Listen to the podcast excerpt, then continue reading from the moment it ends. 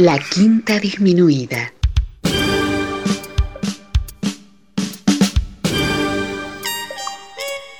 Jazz desde la ciudad más cercana al cielo.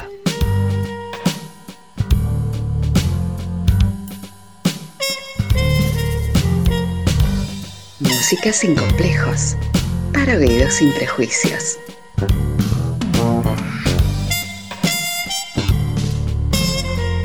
Una producción de Nicolás Peña.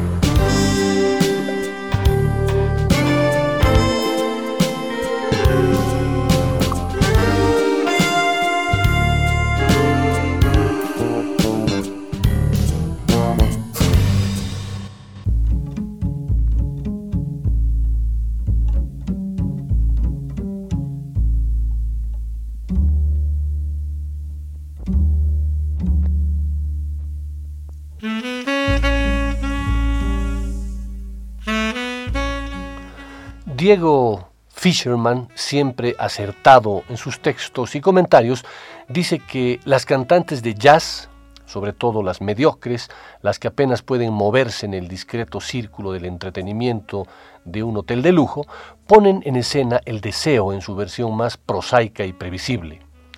Los mohines, los labios extendidos e hinchados hacia el micrófono, los tajos en las faldas, los tacos altísimos, circulan por el catálogo de los fetiches más vulgares y transitados.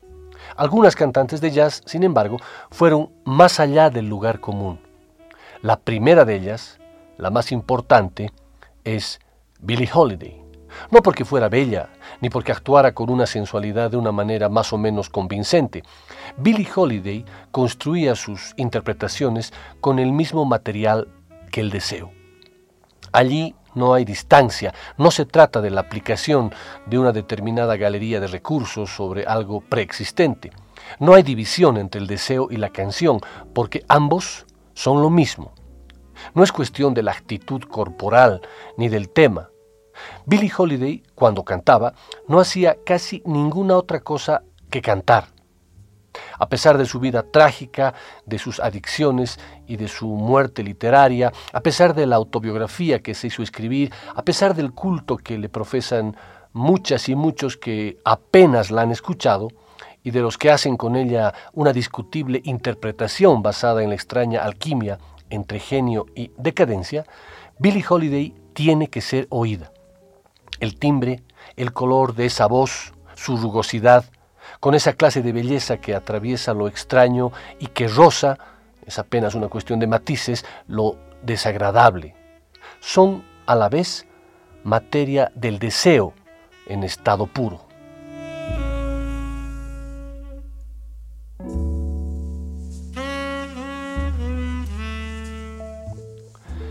Esta sesión la vamos a dedicar íntegramente a escuchar la magia de Billie Holiday. Y vamos a arrancar con la primera canción de Billy un 27 de noviembre de 1933, cuando únicamente tenía 18 años.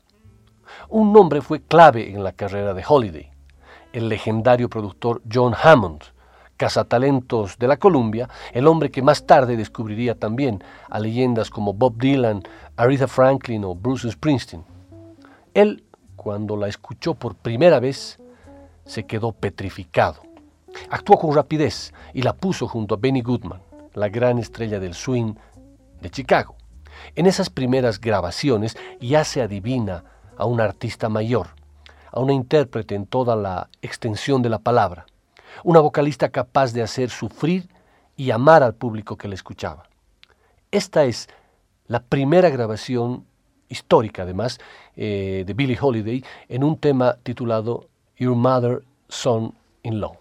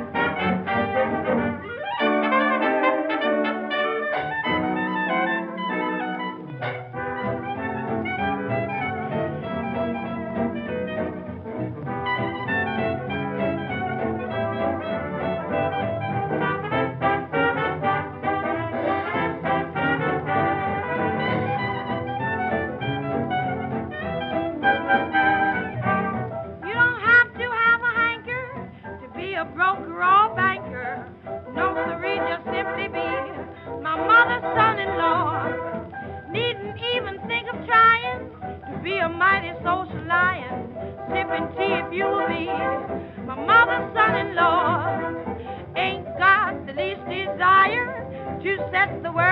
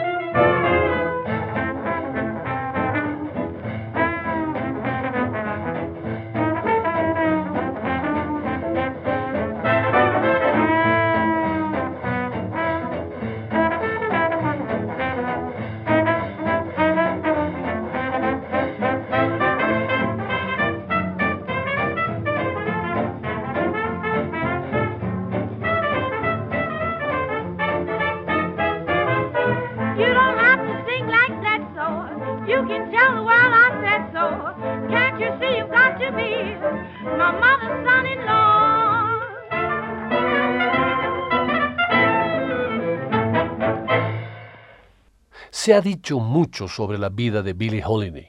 Sus biografías abundan, incluida su cuestionada autobiografía. Sin embargo, en este programa quiero tratar de precisar algunos aspectos de su vida desde el principio y obviamente no se constituye en ninguna verdad absoluta, más bien en el estudio de varios documentos y eventos que a veces desenredan algunas contradicciones que nunca se aclararon.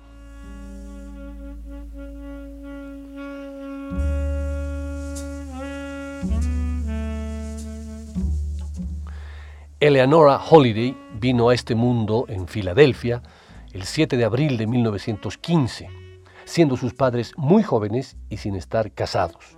Aunque haya afirmado en su autobiografía que su padre, Clarence Holiday, tenía 15 años y su madre, Sadie Fagan, 13, cuando ella nació, en realidad tenían 17 y 19 años respectivamente. Sin duda trata de presentarlos como una pareja aceptable para la moral de la época. Por otra parte, sostiene que sus padres se casan cuando ella tiene tres años, cuando al parecer nunca lo hicieron. En su autobiografía abundan este tipo de errores, como si la cantante hubiera querido reescribir su historia ocultando cualquier cosa que pudiera manchar la imagen de sus padres, especialmente la de su madre, por la que siempre manifestará una gran indulgencia. Su nacimiento genera un importante escándalo, dado que su padre no trabaja y Sadie es una sirvienta. Los señores de la casa la despiden en el mismo momento en que se enteran de que está embarazada. De milagro logra escapar al reformatorio. A cambio, deberá dedicarse a limpiar el hospital, donde dará a luz para pagar los gastos de su alumbramiento.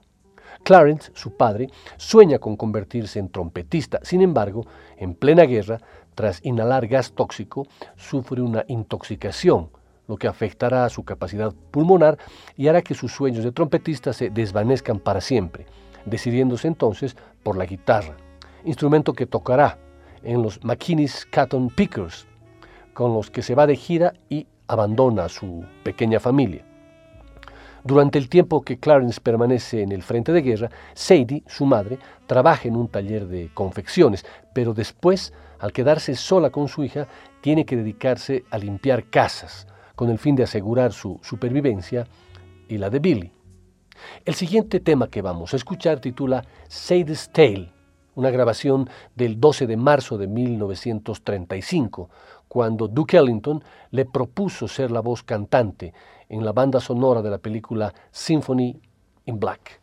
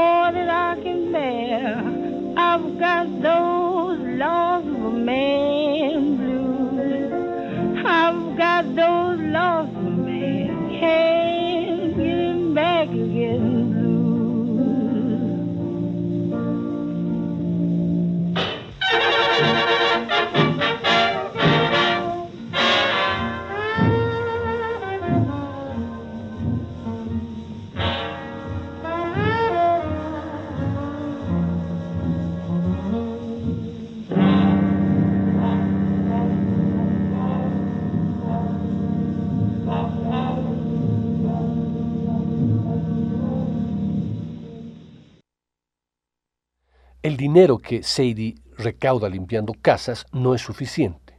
Para ganarse mejor la vida, madre e hija se mudan a Filadelfia y después a Nueva York. Billy se queda al cuidado de sus abuelos. Es evidente que la niña sufre la ausencia de sus padres, un sentimiento, un sentimiento de abandono que le afectará toda su vida y condicionará la relación con sus semejantes y particularmente con los hombres. La pequeña Eleanora deberá convivir con la medio hermana de su madre, Eva, a la que llama tía Aira en su autobiografía, sus dos hijos y su abuela, Rebecca.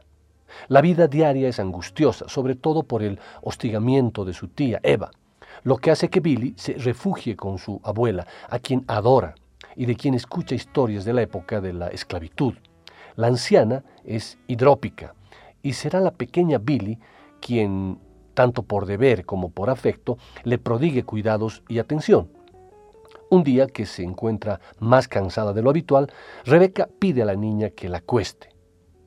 Al despertarse, descubre que su abuela ha muerto en sus brazos.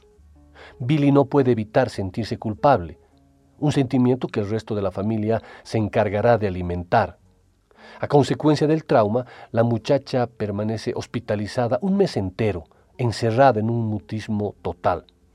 Este drama la marcará el resto de su vida y siempre conservará un sentimiento de aversión hacia la muerte.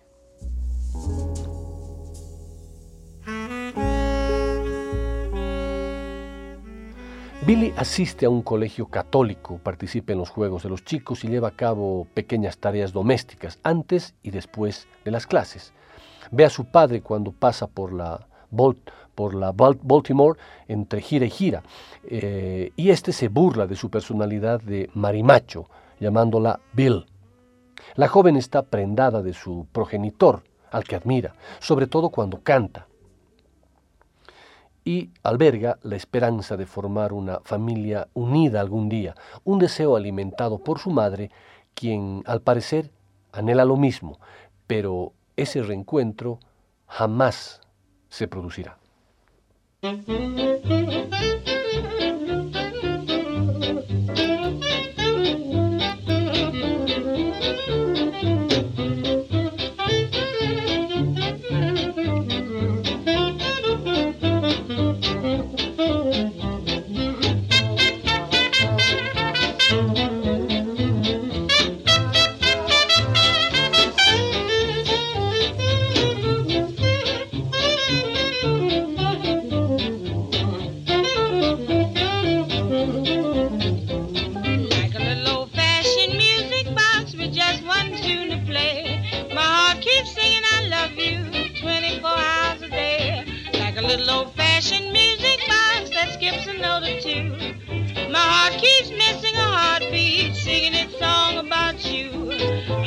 And although the song we know is old, it's still the sweetest story ever told.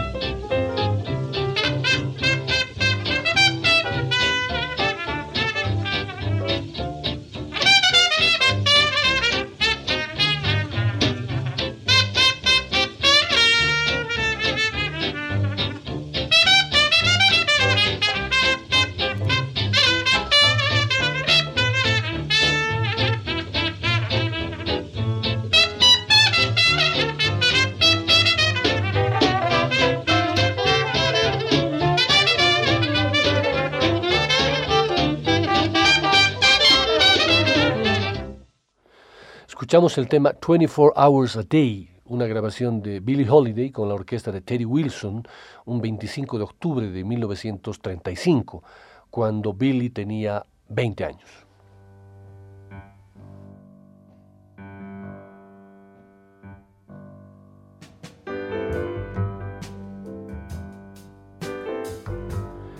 En 1920, su madre, Sadie, se casa con un estibador llamado Philip Koch, de quien se separa tres años más tarde. La pequeña Billy continúa abandonada a su suerte.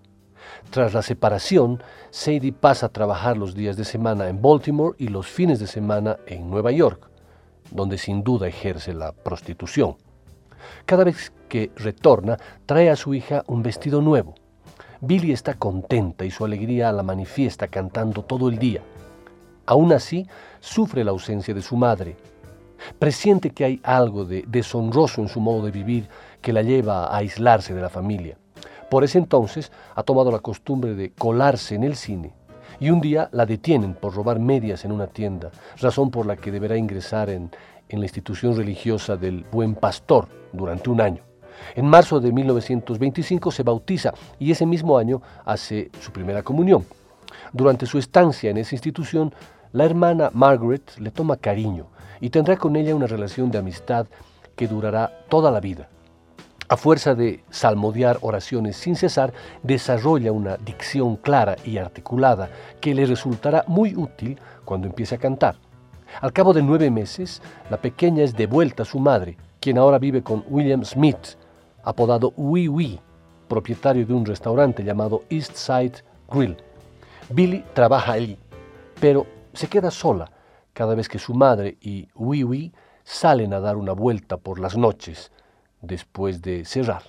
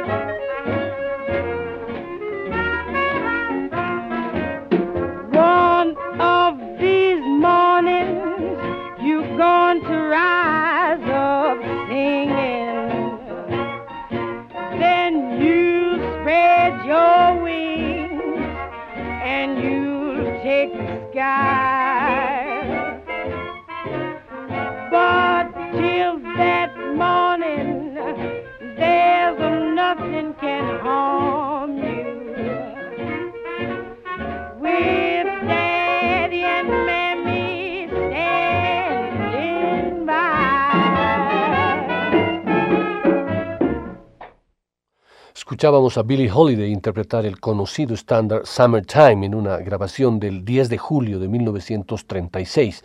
Esta es la primera sesión de Billie con su propia orquesta. Billie tenía 21 años en ese entonces, pero moviéndonos en el tiempo, eh, les continúo contando la historia de Billie desde su infancia.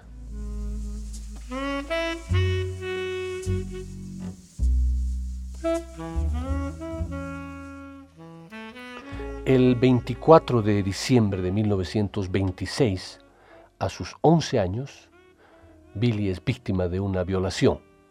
La versión de su autobiografía, una vez más, difiere de lo que ocurrió en realidad. Según ella, un vecino la raptó a la vuelta del colegio mientras su madre se encontraba supuestamente en la peluquería y después la violó para finalmente entregarla de vuelta a la familia gracias a la intervención de su progenitora. La realidad es muy distinta. Billy fue de nuevo enviada al buen pastor y su violador apenas cumplió una pena de tres meses de prisión. Al parecer había sido proxeneta y seguramente Sadie trabajaba para él. En el buen pastor, Billy está sometida a la autoridad de las hermanas, al tiempo que sufre las agresiones sexuales de las otras internas. Debe pelearse con frecuencia para poder defenderse. Al sentimiento de abandono se añade el de ser víctima de una injusticia. La joven termina cayendo en un estado depresivo. Sadie peleará para conseguir sacarla de la institución, cosa que finalmente logra gracias a la intervención de Charles Fagan, su padre, el abuelo de Billy, quien cuenta con los recursos necesarios para pagar un, un buen abogado. La relación entre Sadie y Wee llega a su fin en el momento en que el restaurante entra en quiebra. Esto llevará a la madre de Billy a mudarse al barrio de Harlem, abandonando de nuevo a su hija, quien queda a cargo de una mujer llamada Martha Miller, a la que Billy llama su abuela. Pronto la chiquilla cae bajo la influencia de Ethel Moore, propietario de una sala de juegos llamada The Point en el barrio del puerto. Rodeada de hombres, descubre la bebida y allí será donde fume su primer porro. No se queda mucho tiempo allí, lo justo para dejarse seducir por Alice Dean, quien posee un burdel en el barrio de Fells Point, Billy se encarga de hacer la compra y la limpieza. A cambio, se le permite escuchar discos en el gramófono del salón. De este modo descubre las grabaciones de Louis Armstrong, en concreto el scat de West End Blues, que suena algo así.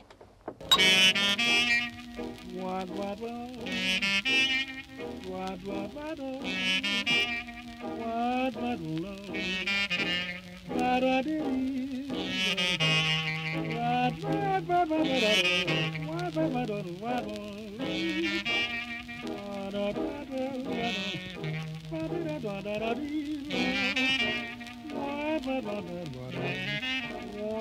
waddle,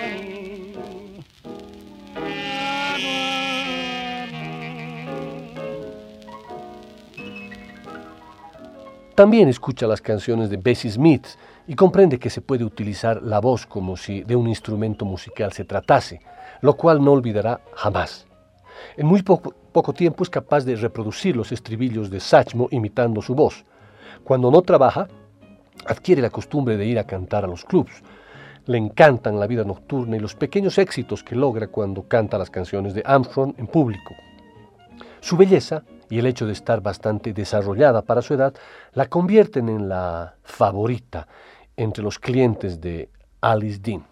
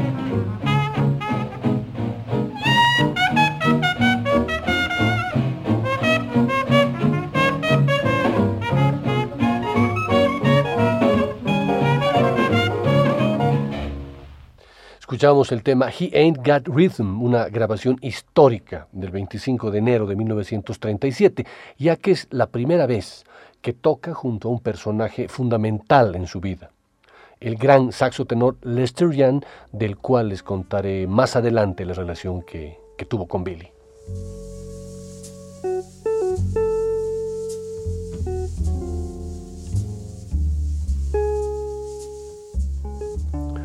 Martha insiste a Sadie para que vuelva a hacerse cargo de su hija, de modo que Billy se muda a Nueva York desde Baltimore a principios del año 1929. Aún no ha cumplido los 14 cuando llega a Harlem. Se siente fascinada por la gran ciudad y está empeñada en encontrar a su padre, que en ese momento toca en la orquesta de Fletcher Henderson. Sadie se alquila una habitación en la pensión de Florence Williams, en la calle 14. Otra vez más, la autobiografía de Billy escamotea el hecho de que esta pensión es en realidad un burdel en el que trabajaba la propia Sadie, su madre, y donde ella misma no tardará en hacer lo propio. Se convierte rápidamente en una prostituta solicitada y a menudo sufre la violencia de los clientes. Termina siendo denunciada a la policía por un cliente al que había rechazado y es condenada a una pena de 100 días de correccional en Welfare Island. Billy pasa los dos primeros meses en el hospital, lugar donde probablemente sufre la extirpación de sus ovarios. La misma noche que de prisión vuelve a la prostitución. Parte del dinero que gana se lo envía a su madre. Sin embargo, no tardará en abandonar a su proxeneta para volver a vivir con Sadie, que ha encontrado trabajo como sirvienta. Billy se niega a seguir esa vida y decide encontrar a su padre, de quien espera una ayuda para sobrevivir. En esta época conoce a un saxofonista de la vecindad, Kenneth Holland. Billy canta My Fate is in Your Hands y Honeysuckle Rose de Fats Waller, obteniendo más de 100 dólares en propinas. De club en club, la pareja consigue finalmente un contrato en el Elks Club de Brooklyn. Billy adopta su nuevo nombre, Billy Holiday tomando el apellido de su padre, como si quisiera borrar la huella de la servidumbre de su pasado. Con su nueva identidad busca a Clarence, su padre, por todos los lugares donde es posible, donde esté tocando, y finalmente lo encuentra en el Roseland Ballroom.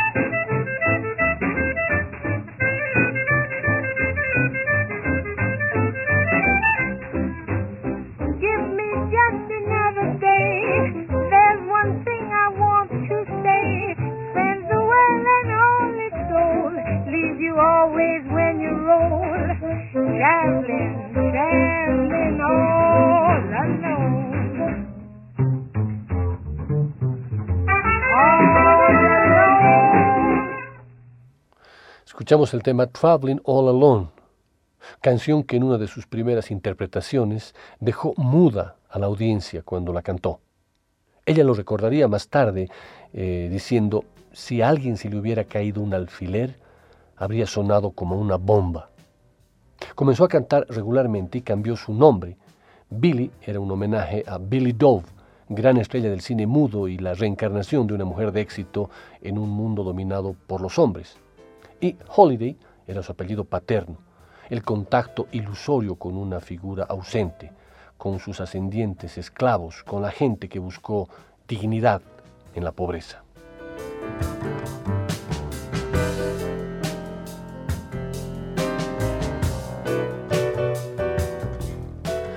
Clarence está encantado de volver a ver a su hija, aunque también preocupado por el hecho de que la joven pueda interferir en su vida amorosa. Aún así, decide ayudarle económicamente y, lo que es más importante, le permite acompañarlo durante sus juergas nocturnas por los clubs. La lleva al Rhythm Club, al Bandbox y al Big John's Café, donde se dejan caer los músicos de la Fletcher Henderson Orchestra y la orquesta de Duke Ellington. Le proporciona algunos consejos musicales y le enseña a marcar los tiempos. A menudo logra colarla de refilón en alguna jam session. Gracias a su formidable memoria, Billy es capaz de reproducir cualquier tema sin conocer la música. Mientras Sadie trabaja de cocinera en un pequeño club de Harlem, su hija muestra sus dotes como cantante al tiempo que sirve las mesas. Continuamos con el hermoso tema April in My Heart, que está grabada el 9 de noviembre de 1938 con la orquesta de Teddy Wilson con el piano, Benny Carter en el saxo alto, Lester Young en tenor y Harry James en la trompeta. El canto de Billy dibuja por sí mismo un territorio de espejismos donde cada frase, cada acento, cada sonido están siempre desplazándose. El timbre, el color de esa voz, su, su rugosidad, con esa clase de belleza que atraviesa lo extraño y que roza lo desagradable, son a la vez materia, materia del deseo, del deseo en estado puro.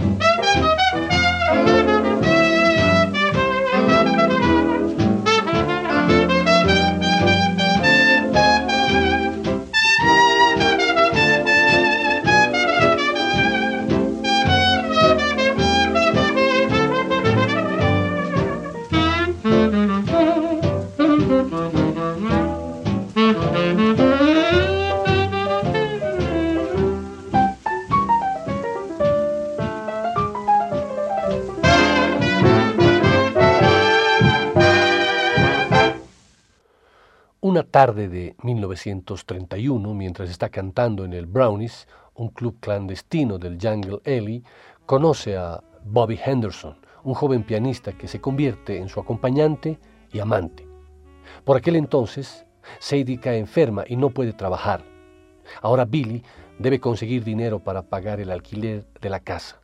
Busca desesperadamente trabajo de bailarina en algún club una noche va a cantar al Potts and Jerry's, el club donde toca el pianista Willie de Lion Smith, pero su actuación no convence a nadie. A cambio, Smith le propone probar suerte cantando. Billy entona Traveling All Alone, el tema que escuchamos hace un momento. Inmediatamente el silencio se hace dueño de la sala. La joven ha cautivado al público. Está contratada. Su carrera como cantante acaba de comenzar por fin parece que ha pasado la página.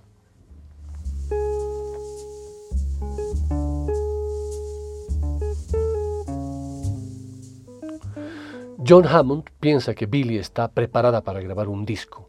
Un joven compositor de letras de canciones, Bernie Hannigan, escribe para ella If the Moon Turns Green y se programa una sesión de grabación con Benny Goodman. La presencia de la cantante Ethel Waters en el estudio contribuye a aumentar el nerviosismo de la joven, que pese a ello grabará dos temas, Your Mother's Son-in-Law, que lo escuchamos, y Riff the Scotch. Billy está profundamente enamorada de Bobby Henderson. Su delicadeza y elegancia a la hora de cortejarla es algo a lo que no está acostumbrada. Este, mientras tanto, asiste asombrado a las constantes disputas entre madre e hija. En noviembre de 1934, Billy y Bobby consiguen un contrato de una semana en el Teatro Apolo. Con los nervios a flor de piel, no consigue el éxito que describe en su autobiografía. Todo lo más, una atención respetuosa. La cantante interpreta If the Moon Turns Green, eh, The Man I Love, ante 2.000 personas. Acto seguido, actúa en el Alhambra y el Sunset, y posteriormente en el Hot Cha, donde se cruza por primera vez con Louis McKay, poco más tarde se separa de Bobby Henderson al enterarse de que está casado.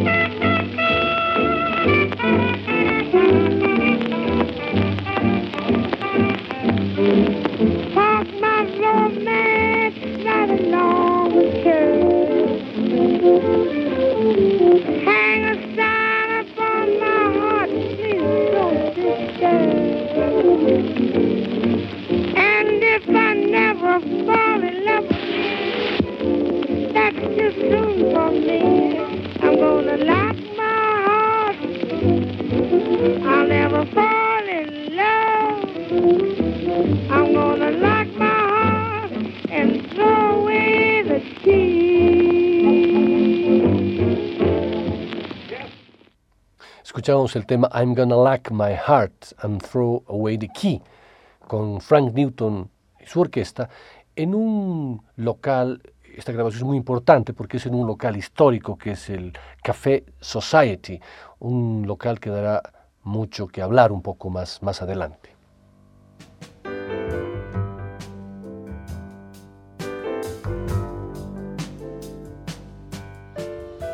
Fue en ese café que se interpretó por primera vez el tema Strange Fruit. La primera vez que se interpretó, eh, nadie aplaudió. Segundos antes de terminar la canción, cuando la intérprete pronunciaba las dolientes últimas palabras, esta es una extraña y amarga cosecha, las luces del Café Society neoyorquino, con capacidad para 200 personas, se apagaron. Instantes después se encendieron, pero la cantante había desaparecido. Billie Holiday estaba vomitando en el pequeño baño del local, sobrecogida después de su estremecedora interpretación. Los espectadores intentaban recuperar el aliento tras asistir a aquella desgarrada actuación. Fue una pieza breve, solo tres minutos, que cambiaron para siempre la historia de la música comprometida. En efecto, para Billie Holiday era doloroso cantar Strange Fruit. Cantarla me afecta tanto que me pone muy mal, me deja sin fuerzas, señala la cantante en su autobiografía, llamada Lady Sing Blues, así se llama la autobiografía, y cuenta una anécdota que refleja el choque emocional que libraba con la canción después de cantar Strange Fruit. Eh, entró una mujer en el baño de, de mujeres, en el baño de señoras del Downbeat Club, y me encontró desquiciada de tanto llorar. Yo había salido corriendo del escenario con escalofríos, desdichada y feliz al mismo tiempo. La mujer me miró y se le humedecieron los ojos. Dios mío, dijo, en mi vida oí algo tan hermoso. En la sala se podía oír volar a una mosca.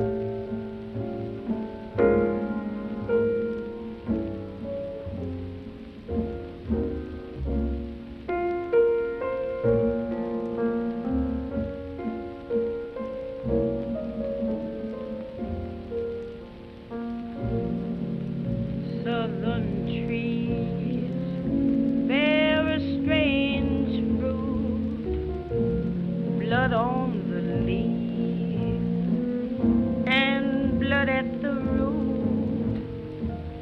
Black bodies swinging in the southern breeze. Strange fruit hanging from the poplar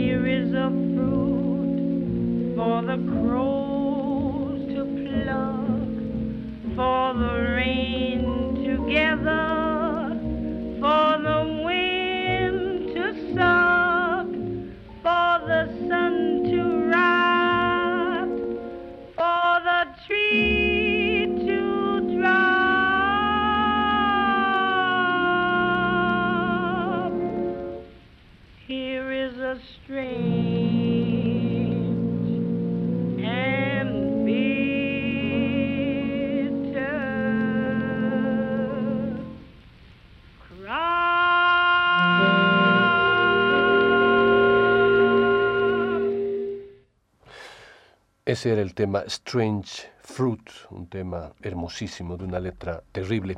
Ahora quiero contarles la relación extraña, amorosa y complicada que tuvo Billie Holiday con este personaje, con este gran hombre del jazz que se llamaba Lester Young.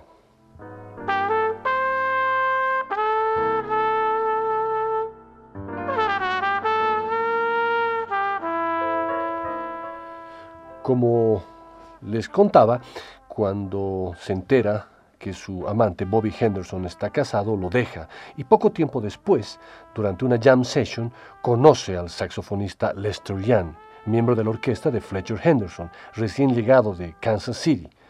Este encuentro tendrá grandes consecuencias tanto en el plano musical como en el personal. Billy acompaña a Lester de camino a su hotel. Han descubierto que tienen muchos puntos en común, especialmente su sentido del humor. Ya son compañeros inseparables, tanto que Lester termina instalándose en casa de la cantante. Él la llama Lady Day y ella a él Press, de presidente. La elegancia, dulzura y bondad de Lester contribuyen a aliviar las frecuentes tensiones entre Billy y su madre. La amistad que surge entre los dos artistas tiene su traslación en una complicidad musical que todavía hoy causa asombro. Cuando no toca con Fletcher Henderson, acompaña a Billy a los clubs y restaurantes donde actúa. Su saxo responde a la voz de la cantante como un eco, acompañándola en sus constantes cambios de colorido. Por separado, Lester es uno más entre los muchos discípulos de Coleman Hawkins, mientras que Billy trata en vano de rescatar el sonido desgarrado de Bessie Smith. Pero cuando se reúnen, exhalan una sonoridad suave, delicada y sin timbre. Pronto comprenden que es inútil seguir imitando los sonidos de moda. De ahora en adelante tocarán solo lo que su sentimiento les dicte, por muy innovador que resulte su música para la época.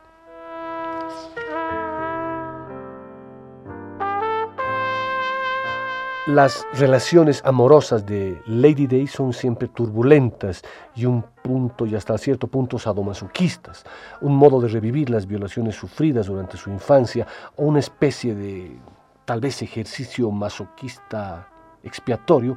A menudo es ella, es ella misma la que provoca la violencia de sus compañeros sentimentales. Podría llegar a pensar que solo consigue excitarse físicamente al precio que se consigue con el dolor.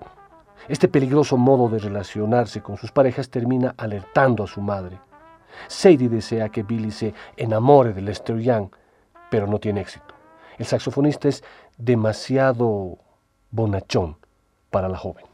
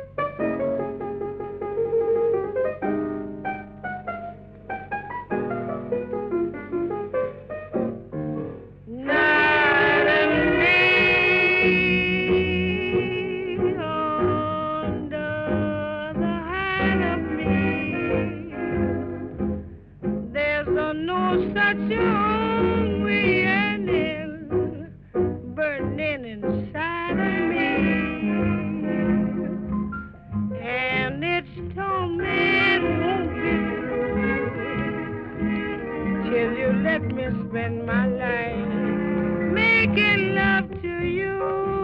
and night, night.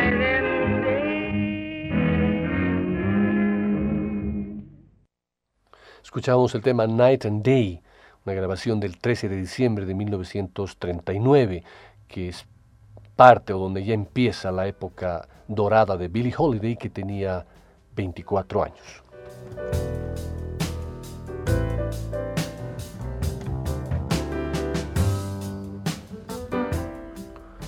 Antes de continuar con la historia de la vida de Billie Holiday, quiero contarles la historia más bien del siguiente tema que vamos a escuchar y con el cual vamos a cerrar la primera parte del programa.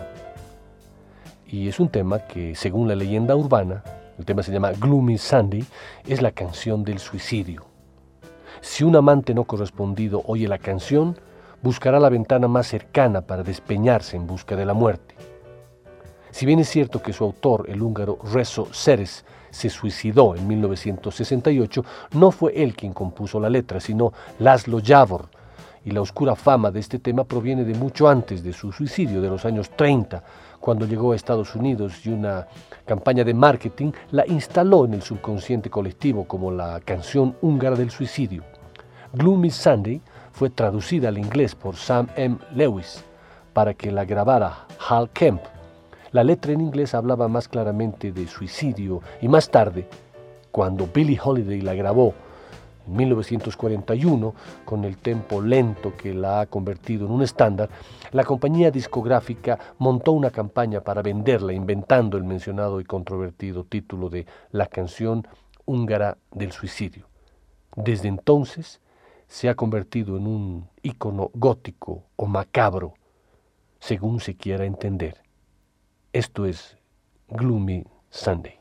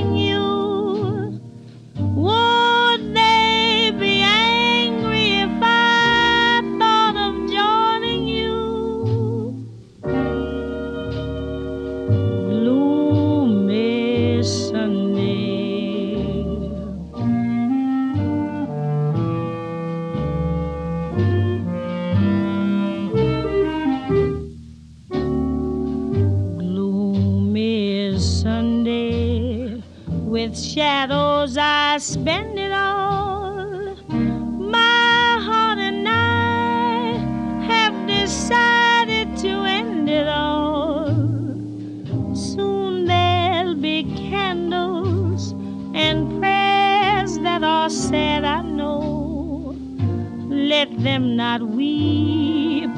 Let them know that I'm glad to go. Death is no dream, for in death I'm caressing you.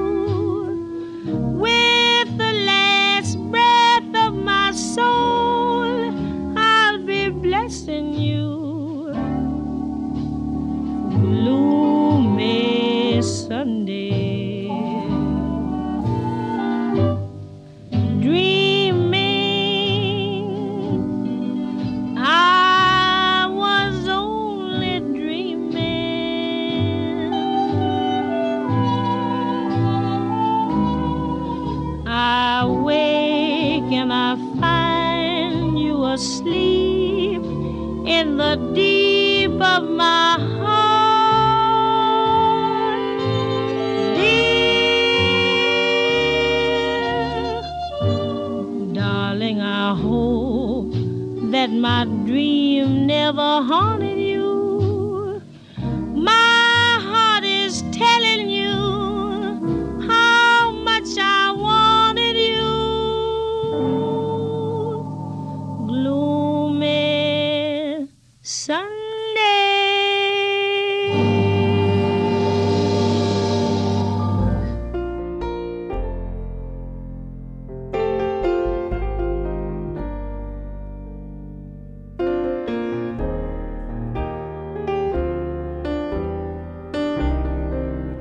Después del corte, volverá el swing de la quinta disminuida.